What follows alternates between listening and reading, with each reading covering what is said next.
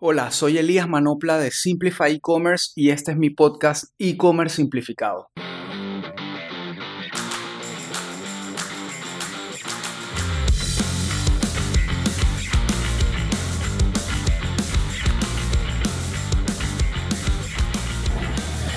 En este episodio de E-Commerce Simplificado tengo el honor de tener de invitado a un gran amigo principalmente, aparte de mi asesor y mentor de negocios y de, y de todo, de la vida también, pero es un coach de negocios y además socio de una de las firmas más importantes del mundo de consultoría financiera y de negocios, Baker Tilly. Tengo el honor de tener aquí a Gabriel Holmes. Gab, ¿cómo estás? Hola Elías, ¿cómo estás? Nuevamente gracias por permitirme compartir contigo durante, durante este podcast.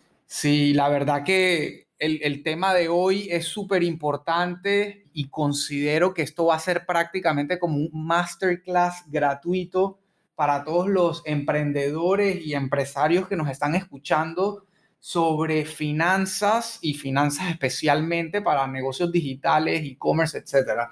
Para que sepan, Gabriel aparte es la persona que está detrás de la empresa que maneja hoy en día la contabilidad tanto para mi agencia Simplify como para Midhouse, que es nuestra, nuestra tienda online de productos para barbecue, que siempre trato de mencionarla para, porque la uso mucho de ejemplo. Así que nada, tengo el placer de verdad de trabajar en diferentes facetas y, y negocios con Gabriel, así que no tengo duda que el valor que va a salir de este, de este podcast va a ser gigantesco. Así que bueno, ese, ese es el tema que tenemos para hoy, básicamente finanzas para e-commerce. Y lo primero que le quería preguntar a Gabriel, que estoy seguro que, que los que nos escuchan quieren saber también, es por dónde empezar, porque mucha gente, y en el caso de Midhouse que nos pasó, nosotros arrancamos un negocio emocionados con vender, con la página web, con las entregas, etcétera, pero la realidad es que siempre está esa parte clave numérica y no solo numérica en pro de tu rentabilidad y tus ganancias y eso, sino de lo que tienes que cumplir con las leyes y el Estado a la hora de tener un negocio serio bien establecido. Eh, así que, Gab, no sé qué nos puedes decir ahí, cuál es el camino correcto para empezar en ese sentido. Sí, Elías, mira, algo que es sumamente importante es que si tú no ves el objetivo, no vas a poder llegar a ese objetivo. Es decir, que si tú no trazas una meta, es muy difícil que puedas alcanzar esa meta. Y una de las cosas que todos, tal vez en el fervor de desarrollar un negocio, principalmente cuando estamos muy convencidos de nuestra idea y estamos apasionados por ella, que también es sumamente importante. Obviamente, si no hay pasión en lo que haces, mejor no lo hagas, porque lo más probable es que no lo vayas a hacer bien. Es que tenemos que empezar con realizar un presupuesto, unas proyecciones financieras. Muchas personas con las que me encuentro en el camino, tanto clientes como amigos, cuando tienen una, una idea, algo que quieren desarrollar o inclusive que, que los encuentro posteriormente, tal vez en, en el crecimiento de su negocio o pasando ciertas dificultades, cuando les pregunto, bueno, ¿y cuál fue el presupuesto? ¿Cuál fue la proyección que tú hiciste inicialmente? ¿Y cómo va el desarrollo de tu negocio con relación a esa proyección? Usualmente esa proyección no existe. Y si no tenemos una proyección, si la persona no tiene una proyección que le sirva de norte y de brújula para las cosas que tiene que hacer, va a ser bastante complejo que en la mitad del camino no sepa cuáles son las cosas que hay que ajustar. ¿Y a qué me refiero con esto? Todos sabemos que el desarrollar un negocio, principalmente en sus dos primeros años y específicamente durante los primeros 12 meses, puede que sean los 12 meses o 24 meses más difíciles de la historia del negocio. Y hay muchos negocios que fallan porque la idea no fue probada o porque no se hizo un estudio de mercado adecuado, pero hay muchos otros negocios que fracasan porque los emprendedores se llenan de ansiedad porque sienten que no están generando lo suficiente.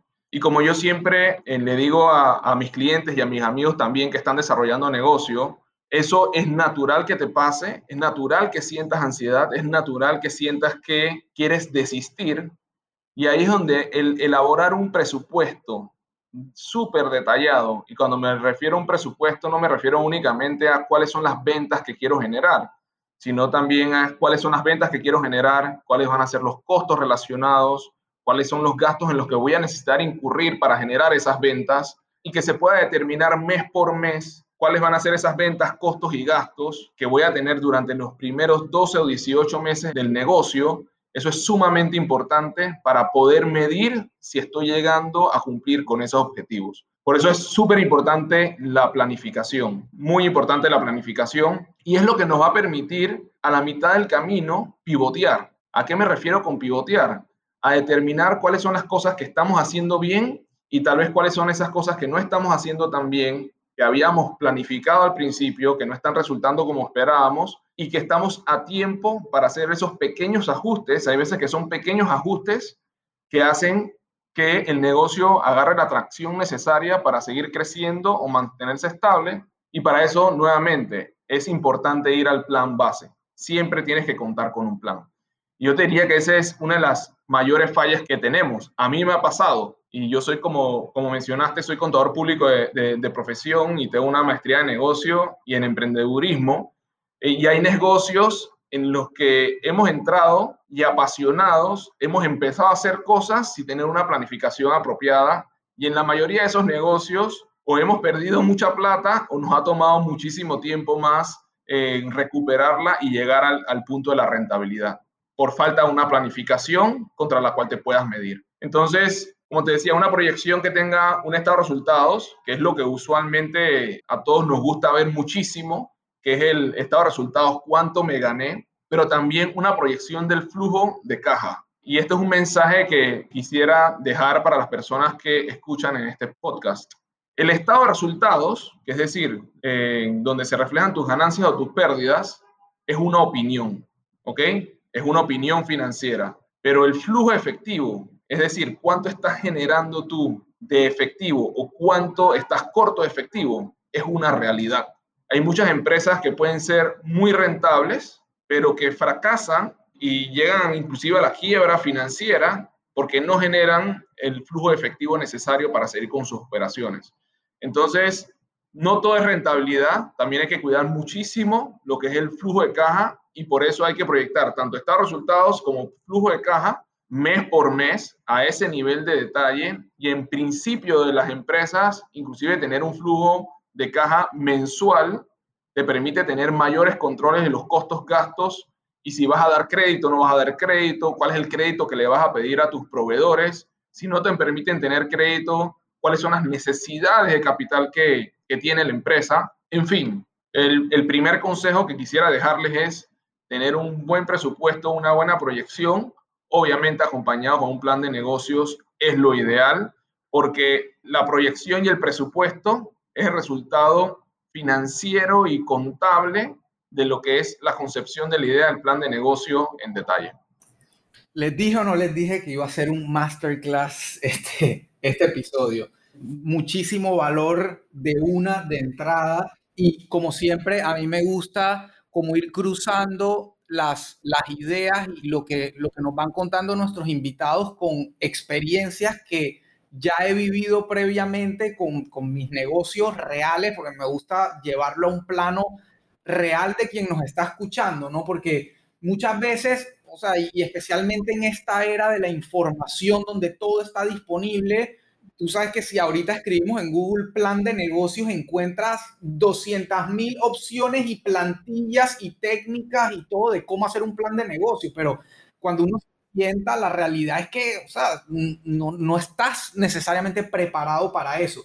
Y especialmente un tema del emprendedor es que normalmente el emprendimiento nace con, con una idea apasionada de algo que uno jura y rejura que va a resultar es el mejor negocio del mundo y probablemente sí lo sea, pero conlleva una serie de cosas alrededor que lamentablemente pasamos desapercibidas porque no necesariamente somos expertos en todo. Entonces, habiendo dicho eso, lo primero que yo repito constantemente con mis clientes y en las charlas que doy sobre e-commerce es que hacer e-commerce no es hacer una página web Y eso justamente lo digo porque uno de los grandes temas es las finanzas, los números, saber si de verdad tienes un negocio o lo que tienes es un hueco de plata, que, muchas veces pasa, lamentablemente. Lo otro de lo que dijiste, objetivos medibles, metas claras. De nuevo, los emprendedores solemos arrancar con esta idea apasionada de voy a hacer tanta plata, voy a, ni siquiera tanta plata, voy a hacer mucha plata. Ok, ¿cuánto es mucha plata? Y esa plata, ¿cuánto te queda después? Y con eso que te queda después, ¿vas a poder vivir o no? O sea, hay, hay tantas preguntas detrás de los números que realmente es vital, como bien dices, sumamente importante tener claro unos objetivos que sean realistas, medibles, que vayan acompañados del plan de negocio y de, y de lo que te ofrece tu mercado. Y ojo, Midhouse definitivamente no nació así y Simplify afortunadamente también le está yendo muy bien, pero no necesariamente hay detrás toda una mega planificación. Es una idea de nuevo apasionada de, de, lo que yo sé, de lo que me gusta hacer y de lo que creo que se puede lograr, que hasta ahora me ha ido bien, pero seguro tengo muchas cosas por corregir que Gabriel me está ayudando. Así que digo, eso definitivamente no nos podemos dejar cegar por la pasión la, pasión es vital en cualquier negocio, no, no quiero decir lo contrario, pero hay que acompañar la pasión con realidad. Y por último, el tema de flujo de caja. De nuevo, volviendo a Midhouse. Midhouse ya tiene tres años, o va para, sí, tiene tres años. Y desde el día que Midhouse nació, Midhouse nunca estuvo en números rojos, siempre estuvo en números negros, pero esos números negros o números positivos no necesariamente significaba que yo sacaba plata y mis socios sacaban plata. Estábamos trabajando en pro de un negocio que no nos daba para vivir, pero que se mantenía, entre comillas, sano, y ese es otro tema que, vamos a hablar con Gabriel ahora más adelante, pero efectivamente, lo que decía Gabriel, ok, sí, estamos haciendo plata, sí, plata hay, se factura todos los días, se vende, se pagan las cuentas, pero ¿y después qué nos llevamos para la casa? Entonces, eso, eso es una parte súper importante porque al final tú no puedes amar tu negocio, pero si no te da lo que necesitas para vivir y para seguir adelante, lastimosamente es algo que tarde que temprano vas a terminar dejando tirado. Así que, nada. En, en esa misma línea de ideas, otra cosa que quería comentarte es que también a veces y principalmente en todo lo que es digital.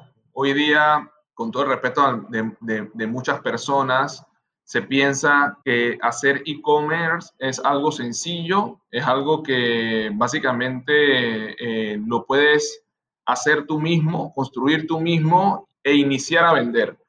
Y eso desde el punto de vista de la tecnología es cierto, Hoy día el acceso a la tecnología no necesariamente tienes que ser una persona especialista en tecnología para hacerlo.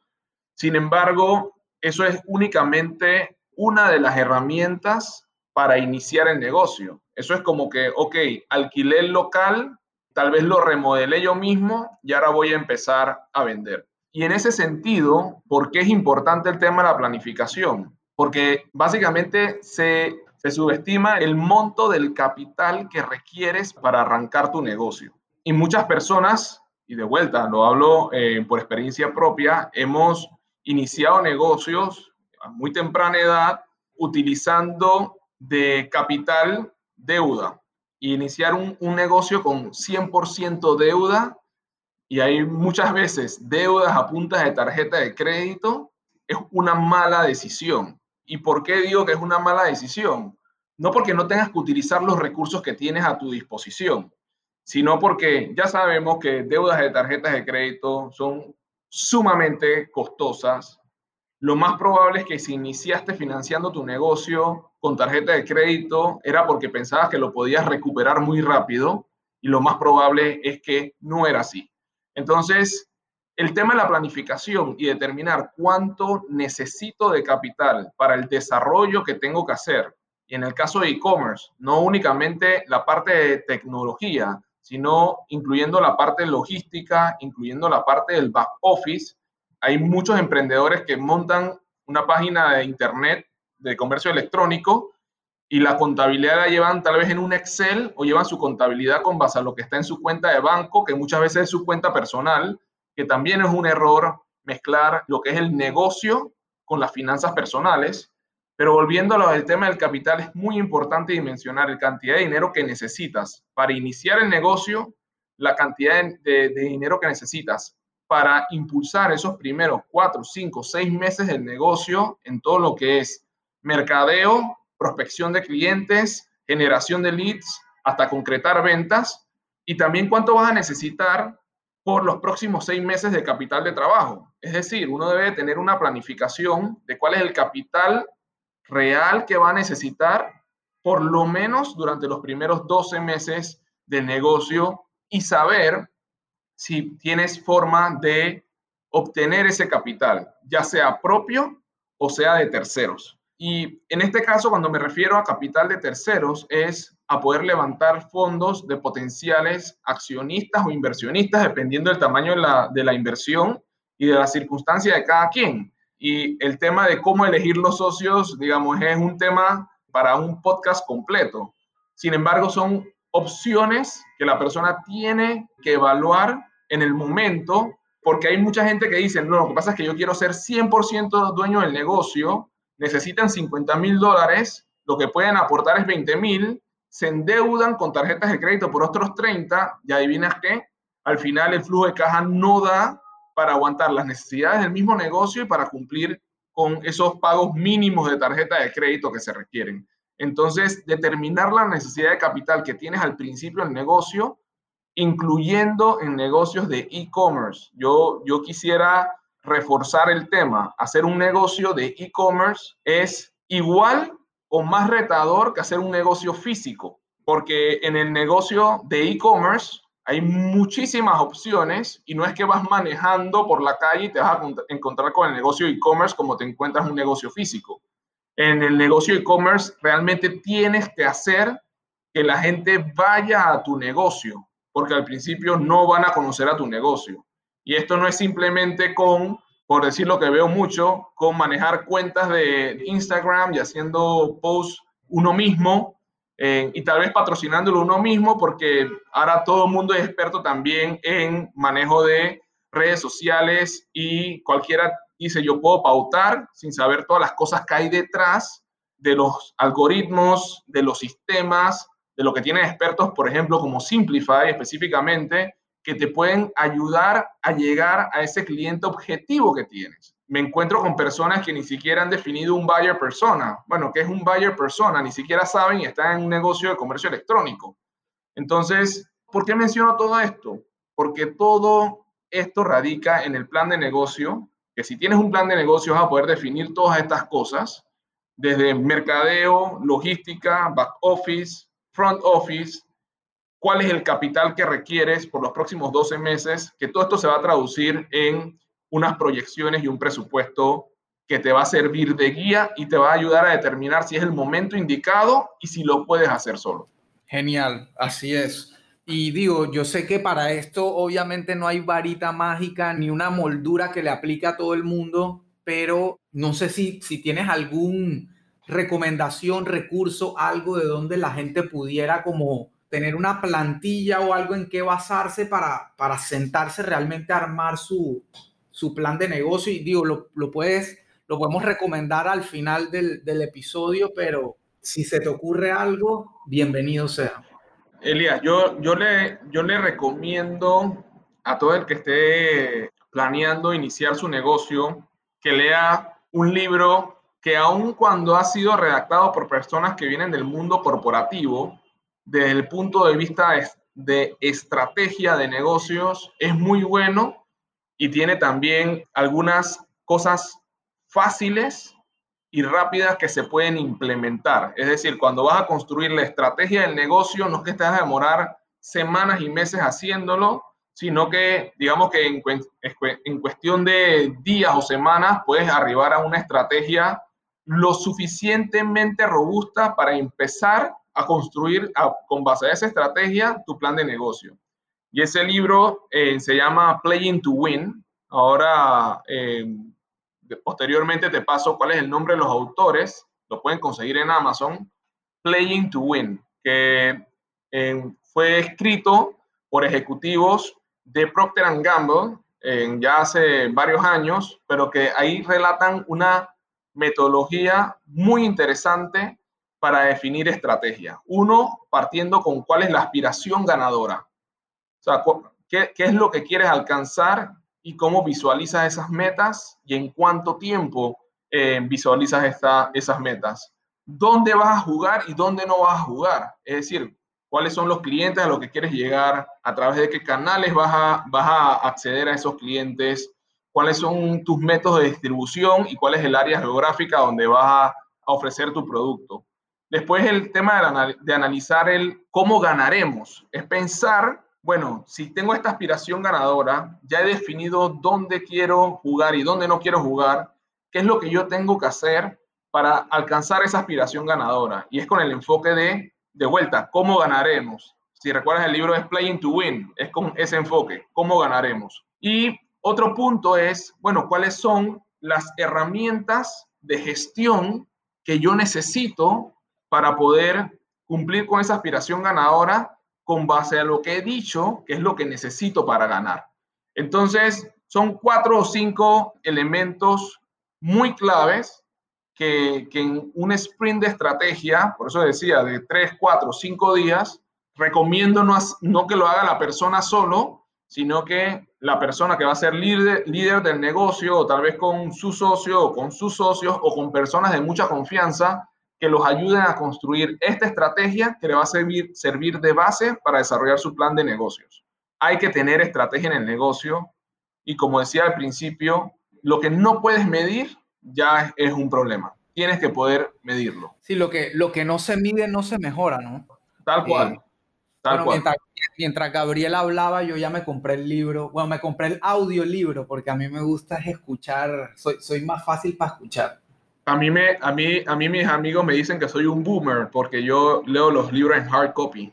Digo, a mí, a mí ojo, yo tengo un tema, a mí me encanta escuchar y, y, y proceso mejor cuando voy escuchando pero siempre me compro el hard copy también. O sea, me gusta ir armando mi, biblioteca de lo que voy escuchando, porque cuando, cuando recuerdo algo o quiero ir a un recurso del libro, obviamente quiero, no quiero ponerme a escuchar el audio hasta que llegue a ese punto, quiero buscar la página.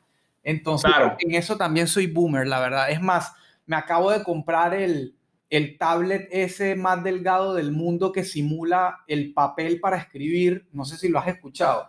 No, no lo he escuchado. ¿Cuál es? Se llama el Remarkable 2. Es, es el, el tablet más finito del mundo y el que mejor emula la sensación de escribir en papel. Eh, y yo, yo estoy, o sea, yo siempre que tengo una idea o quiero armar algo, siempre busco papel, pero uno, obviamente aporto cero a la naturaleza y dos, tengo un reguero de papel por todos lados que después nunca encuentro o, o escribo 10 veces lo mismo en diferentes papeles, entonces bueno, ya voy a ver si con eso ordeno un poco más mis apuntes. Qué bueno. Así que, mira, Elías, me decías, ¿qué herramienta? Yo, yo de vuelta pienso que esa estrategia en que se describe en, este libro Playing to Win, que te he descrito, que son cuatro, cinco puntos específicos, es el marco ideal para definir la estrategia de negocio y no arrancar por arrancar. De esa estrategia, construir un plan de negocio y cuando, y cuando hay veces que uno habla de plan de negocio, la gente se imagina un libro. Un plan de negocio puede estar delineado en cuatro o cinco páginas. No tiene que ser algo extenso. O sea, tiene que ser un producto mínimo viable. O sea, el mismo concepto en tecnología de un MVP, en tecnología, así mismo, un MVP para el desarrollo del plan de negocio, no tiene que ser algo extenso. Eh, si, si es 10 páginas, si son 5 páginas, si son 7 páginas, perfecto, que sea lo suficiente para que se delinee cómo vas a alcanzar a, esa estrategia delineada y de vuelta ponerlo en números para que puedas medir los resultados contra, esos, contra ese presupuesto, proyecciones iniciales. Buenísimo. Yo lo, lo voy a empezar a escuchar para mis futuros proyectos porque de verdad que a veces uno puede ser muy, o sea, no, por más que uno ya lleva X años de experiencia con un negocio, uno sigue teniendo la misma esencia, instinto de emprendedor loco, apasionado, que cree que todas las ideas son geniales. Así que eso, eso nunca se va, lo advierto, ese, ese feeling nunca se va.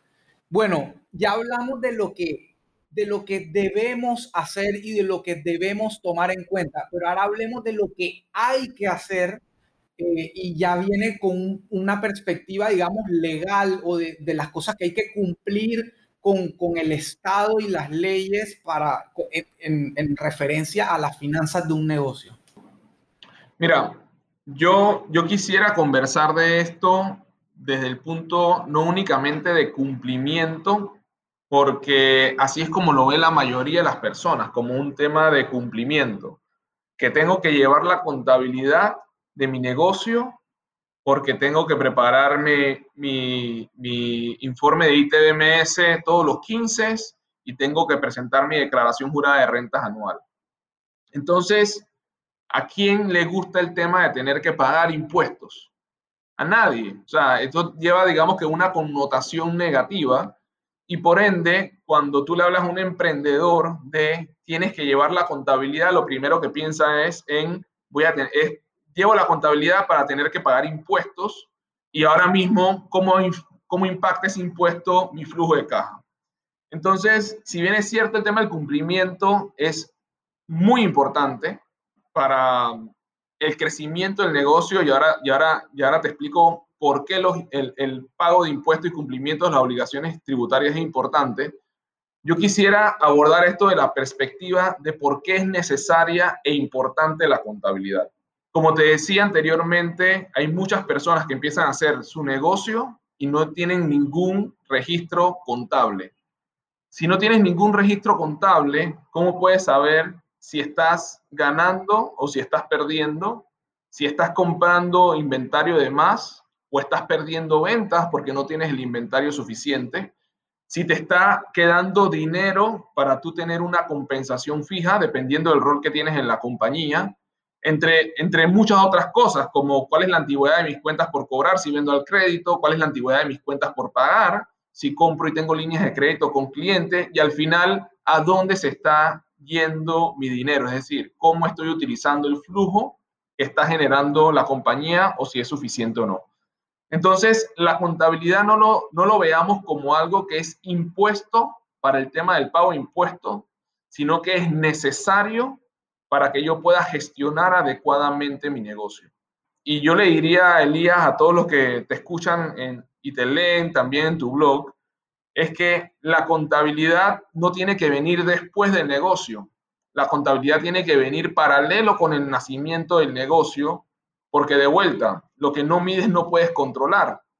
Y si ya hiciste tu plan de negocio, hiciste tus presupuestos, tus proyecciones financieras, ahora lo que tú necesitas es comparar lo que estás haciendo sobre bases mensuales con ese presupuesto y la forma de llevarlo ordenado es a través de registros contables adecuados. En un principio no tiene que ser que, tengas una persona administrativa específicamente haciendo eso. Hay, hay, hay muchas empresas que prestan servicios tercerizados de contabilidad, como es el caso de la compañía que mencionas que utiliza Midhouse ahora mismo, B-Partners. Así que y así hay otras que pueden ofrecer el servicio, pero es importante llevar los registros contables desde un punto de vista financiero. Es decir, que tengas orden, que puedas conciliar tus cuentas bancarias, que sepas al final de mes cuánto inventario tenías, que sepas cuánto fue, cuánto es tu margen bruto, cuánto es tu margen neto, cuál es la rotación de tus cuentas por cobrar, cuál es el ciclo completo de, de, tu negocio para determinar las necesidades de capital de trabajo. La contabilidad es importante si tú quieres que tu negocio evolucione. Y con base a esa contabilidad que se lleva desde el punto de vista financiero, entonces se entra en el cumplimiento de las obligaciones fiscales que tiene todo negocio, que son principalmente eh, las siguientes. El, el, cumplimiento con el pago del ITBMS, que se hace mensualmente dentro de los 15 días posteriores al cierre del mes que es el llamado 7%, que es importante y esta es una de las obligaciones más importantes con las que tiene que cumplir el negocio, porque es una de las pocas que lleva una connotación digamos, inclusive de índole penal, si no se cumple adecuadamente con el cumplimiento de esta o si se retienen eh, el ITBMS a los clientes y no se pagan. Tiene que cumplir con la presentación de eh, la planilla prelaborada en la Caja de Seguro Social en caso de que tenga colaboradores en su empresa, que esto se hace una, una, vez, una vez al mes. Tiene que cumplir con los pagos de los impuestos municipales mensualmente y tiene que cumplir con la declaración jurada de impuestos municipales anualmente, que se hace entre el primero de enero y el, y el 30 de marzo de, de cada año, y con la declaración jurada del impuesto sobre la renta, que también se hace dentro del el primero de enero y el 31 de marzo de cada año. Pero quisiera reforzar que el tema de el cumplimiento fiscal no es que es secundario, sino que es producto de mantener unos registros y unos estados financieros de forma ordenada que te van a servir de base para tomar decisiones en cuanto a la gestión y por ende te van a ayudar a, cumplir con la normativa fiscal vigente en el momento. ¿Y por qué es importante cumplir con la normativa fiscal? También cuando se va desarrollando el negocio y tu negocio va creciendo, y pongamos un ejemplo, quieres ahora migrar no únicamente de una plataforma de e-commerce, sino que también quieres, sea, quieres tener presencia física y para eso necesitas incorporar nuevos socios porque necesitas nuevo capital. Una, una de las áreas en donde nosotros vemos que las compañías pierden valor en un momento de una transacción como esta es que no tienen la información desde el punto de vista contable ordenada para que potenciales inversionistas puedan analizarla, auditarla y tomar una decisión. Y la segunda es la falta de cumplimiento apropiada con todo lo que son los temas tributarios. Y eso le baja el valor a tu negocio. El no cumplimiento con los temas tributarios le baja el valor a tu negocio frente a una posible transacción y el no mantener estados financieros al día y con información correcta, obviamente, definitivamente no solo le baja el valor a tu negocio, sino que puede hacer que una transacción que sea importante para el crecimiento del mismo se caiga. Totalmente. Eh, o sea, al final del día, yo creo que definitivamente los números y la contabilidad no es lo mío y creo que ese también es una de las, de las claves de éxito que ha tenido Midhouse, donde, como bien decías, el tema de las sociedades se presta para un podcast completo aparte que lo podemos grabar con muchísimo gusto pero, pero Midhouse ha tenido la suerte de, de, tener una sociedad sumamente sana entre tres personas, mis dos socios y yo. Y creo que una de las claves del éxito ha sido que cada uno reconoce para qué es bueno y para qué no. Entonces eso nos ha permitido trabajar en mancuerna sumamente bien y pues llegar a donde estamos, ¿no? Entonces, definitivamente tener los números claros de un negocio es al final del día lo que te va a mantener a flote lo que te va a, permitir corregir cuando haya que corregir o celebrar cuando haya que celebrar. Y como dice Gabriel, al final eso es la prioridad y luego está el compromiso que uno tiene con, con el Estado, ya sea Panamá o donde sea que vivas, porque como bien dicen, hay solo dos cosas de las que no te puedes escapar, la muerte y los impuestos. Así. Yo, yo, yo siempre añado una tercera, la muerte, los impuestos y el cambio. Siempre tenemos que estar preparados para cambio constante. Sino que lo diga el COVID-19. Así que... Así es. Definitivamente cabe totalmente.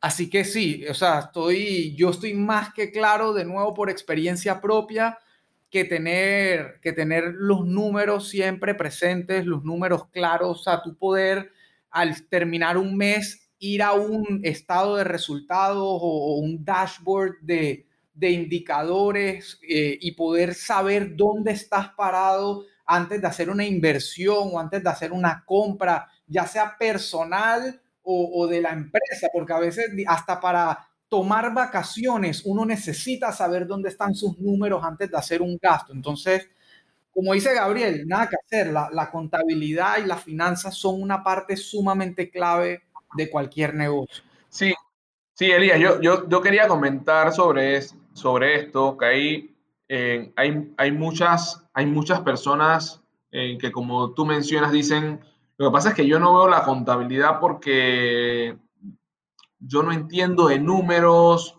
eh, yo no veo la contabilidad porque tal vez no me gusta o porque nadie ha sabido explicármelo.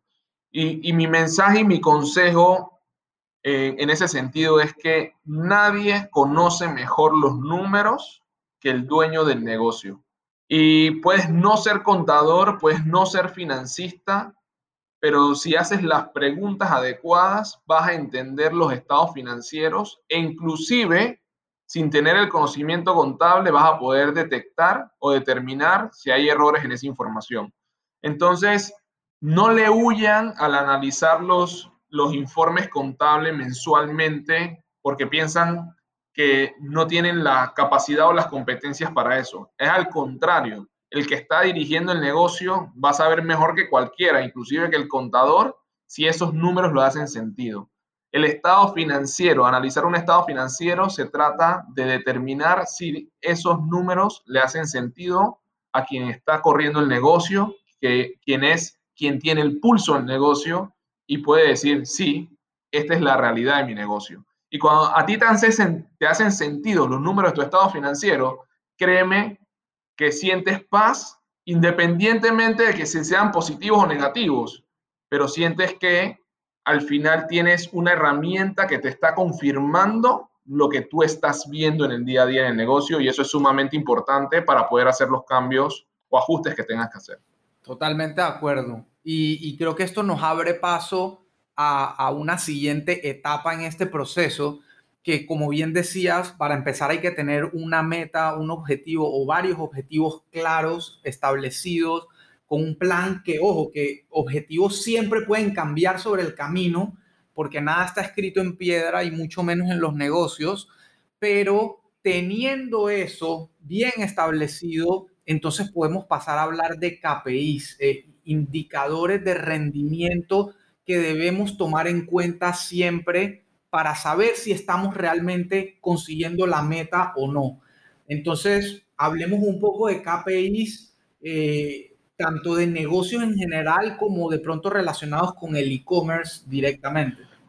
Sí, mira, Elías, yo creo que uno de los indicadores, si no el más importante en temas de e-commerce, es el cohort analysis, que básicamente te dice la recurrencia con, lo que, con la cual tus clientes están comprando. Es decir, si un cliente te compró en el mes de enero, cuántos de esos clientes que te compraron en el mes de enero te están comprando en el mes de febrero y posteriormente en el mes de marzo.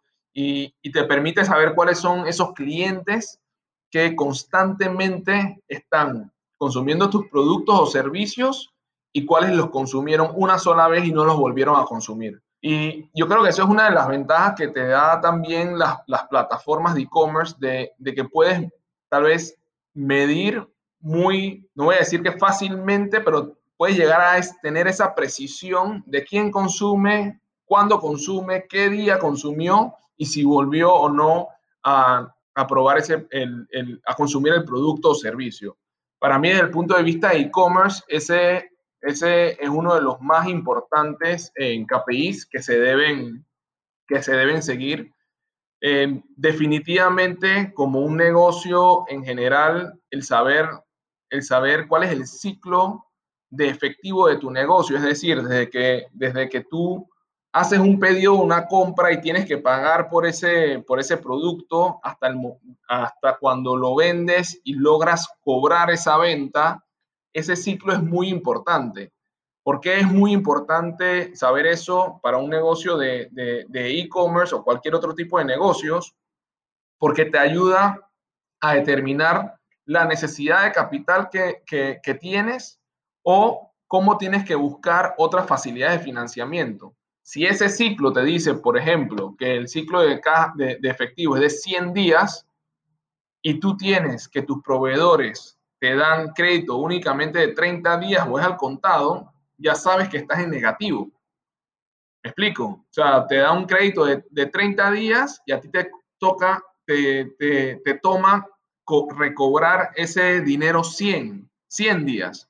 Entonces tienes, tienes, tienes un efecto negativo en tu flujo de caja y puede ser que estés siendo muy rentable en lo que estás vendiendo, pero, pero tienes una, un diferencial de 70 días entre el crédito que te da el proveedor y el tiempo que te toma cobrar ese dinero. Y ahí es donde viene el tema de cuánto capital necesito o cuáles son las fuentes de financiamiento que, que, que requiero para poder fondear el negocio. Eso es sumamente importante y hay personas que no le prestan atención a, a, ese indicador y es muy clave en, en, el negocio, ¿no?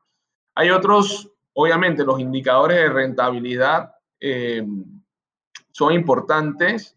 Eh, yo no me quedaría con un indicador de rentabilidad general, sino que los indicadores de rentabilidad por grupo de productos son muy importantes para tomar decisiones de cuáles artículos o productos vamos a seguir vendiendo, con qué frecuencia voy a comprarlos y si es que no debe, debería ni siquiera estar ofreciéndolo. Entonces, a veces tú puedes tener una rentabilidad, por decir un número de 40% de utilidad bruta, pero puede ser que tienes clientes, en productos que te rinden o que te dan un margen de 70% y otros que te están dando 10%. Y verlo general verlo de una forma general no es lo ideal para gestionar el negocio. Hay que, hay que verlo. Si son muchos productos por grupo de productos, eh, hay algunas veces que se puede llevar al nivel de granularidad de verlo producto por producto, pero desglosar y desmembrar esa, esa rentabilidad es sumamente importante para la toma de decisiones. Yo me quedaría con esos tres, Elías. Buenísimo, sí. Digo, en, en, en nuestro caso también, Midhouse, que, que es justamente un negocio donde, donde aplica mucho el tema de recurrencia, poder saber cuántos clientes tienes, cuántos de esos recompran, cuántos, cada cuánto tiempo recompran, es una de las, de las métricas más claves para nosotros. Así que totalmente de acuerdo yo te, pregunto, en, el caso que un negocio tenga, por ejemplo, maneje inventario, que tenga una bodega, etcétera, ahí qué le, qué le recomendarías puntualmente? Y te, tengo dos casos, mejor dicho, el que vende servicios y el que vende producto físico con un inventario. Mira, en el que vende, en el que vende servicios, donde básicamente está vendiendo su inventario, es la disponibilidad de hora que tiene él y, su staff para ofrecer servicios a, los clientes. Digamos que ese es su inventario. Su inventario es el, además del conocimiento, que es muy importante, las horas hombre que tiene disponible. Es importantísimo saber si tú tienes 200 horas disponibles, realmente cuántas estás, cuántas estás pudiendo colocar. Es decir, tienes una capacidad instalada si tienes 200 horas disponibles para vender y ves que únicamente estás vendiendo 10 horas de esas 200 disponibles por mes, es que estás sobredimensionando la cantidad de gente que tienes para ofrecer el servicio versus lo que te están consumiendo. Que esto puede ser un tema de que no le estás llegando al mercado objetivo, que no estás sabiendo cómo comunicar el servicio que estás eh, brindando o simplemente que no tienes un plan de prospección y generación de leads adecuados.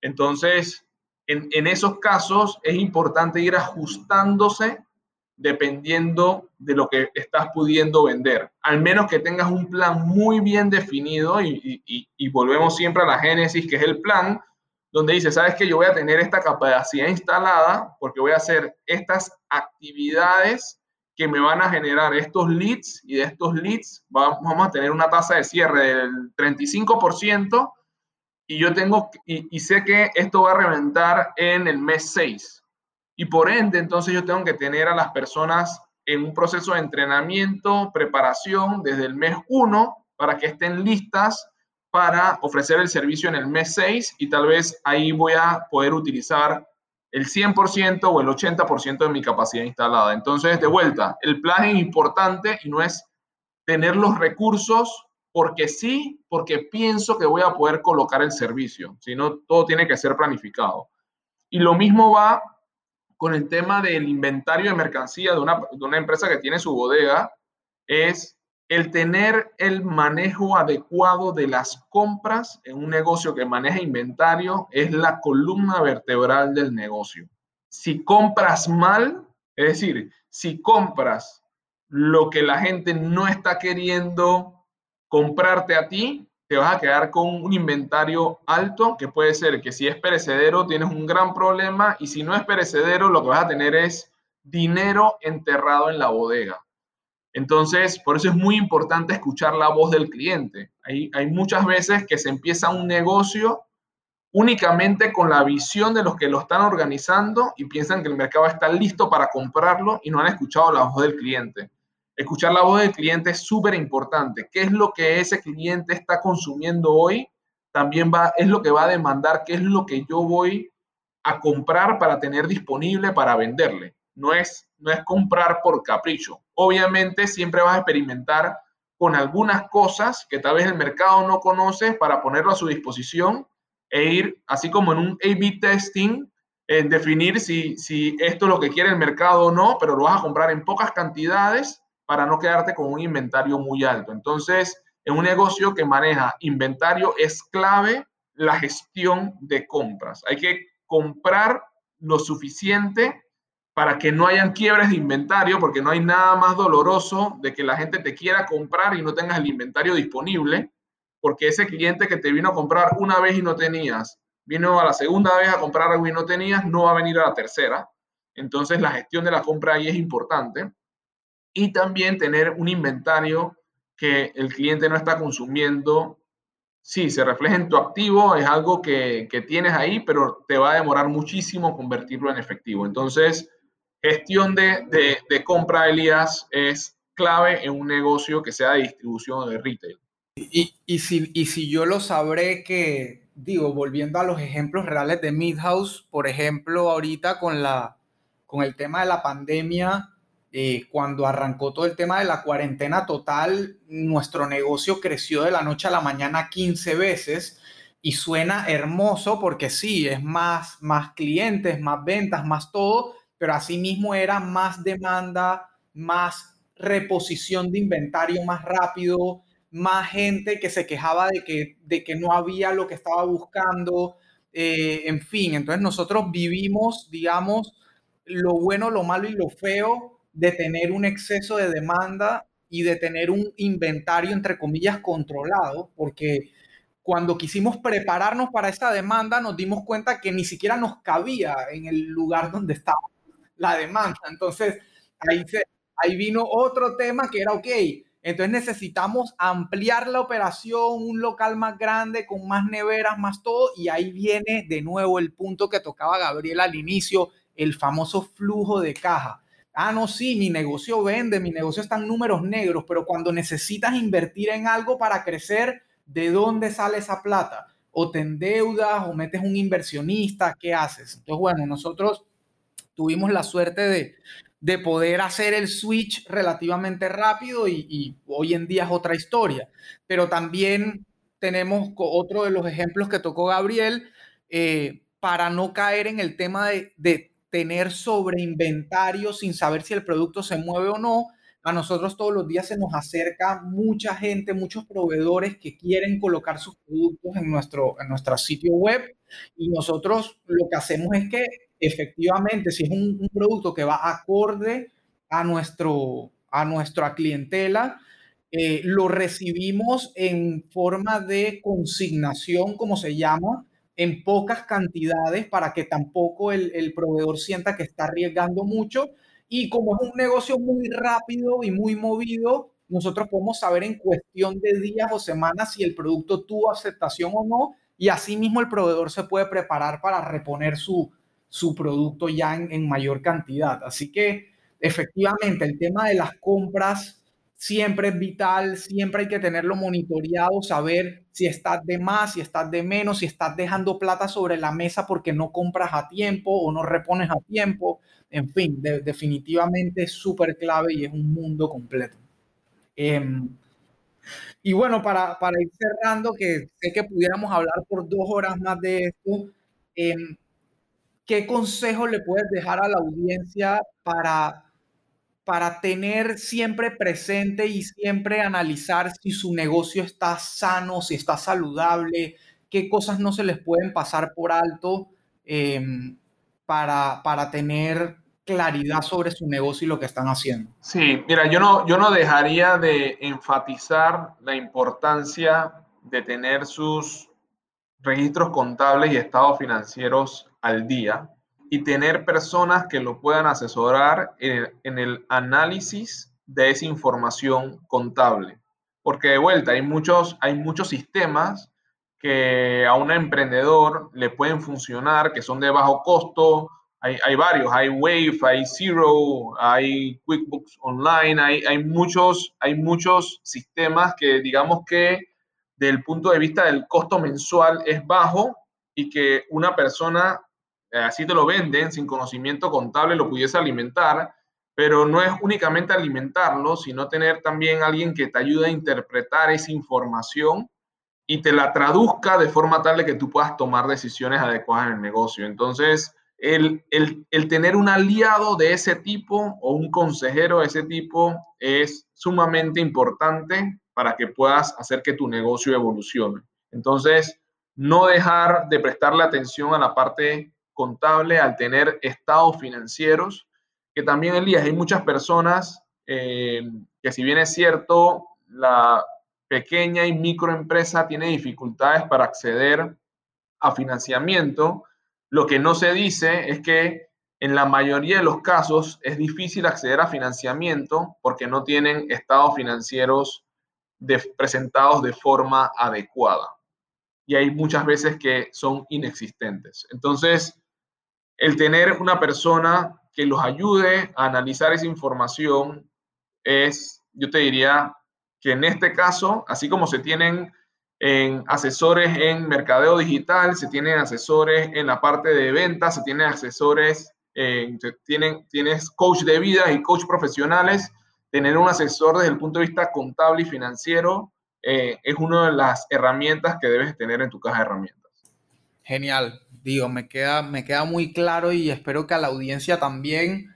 Eh, igual, Gab, ¿dónde te pueden contactar si quisieran tu asesoría y tu coaching de negocios eh, o los servicios contables de otra de tus empresas? Em, ¿Cómo te pueden contactar?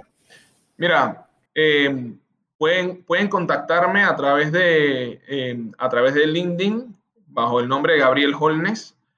Pueden llamarme a mi celular 6675-3081, eh, pero preferiblemente a mi correo electrónico que es gholnes.bakertilly.com.pa.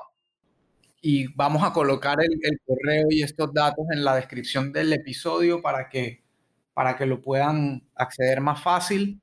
Eh, y de verdad, de corazón y por conocimiento y por experiencia, se los recomiendo 100% eh, a Gabriel. A mí me ha ayudado muchísimo con todos mis emprendimientos eh, y, lo sigue haciendo. Sigue siendo mi proveedor de confianza en ese sentido. Eh, así que si, si sienten, si se sienten solos, porque el mundo del emprendimiento muchas veces es solitario y muchas veces uno se ahoga y, se siente, ansiedad.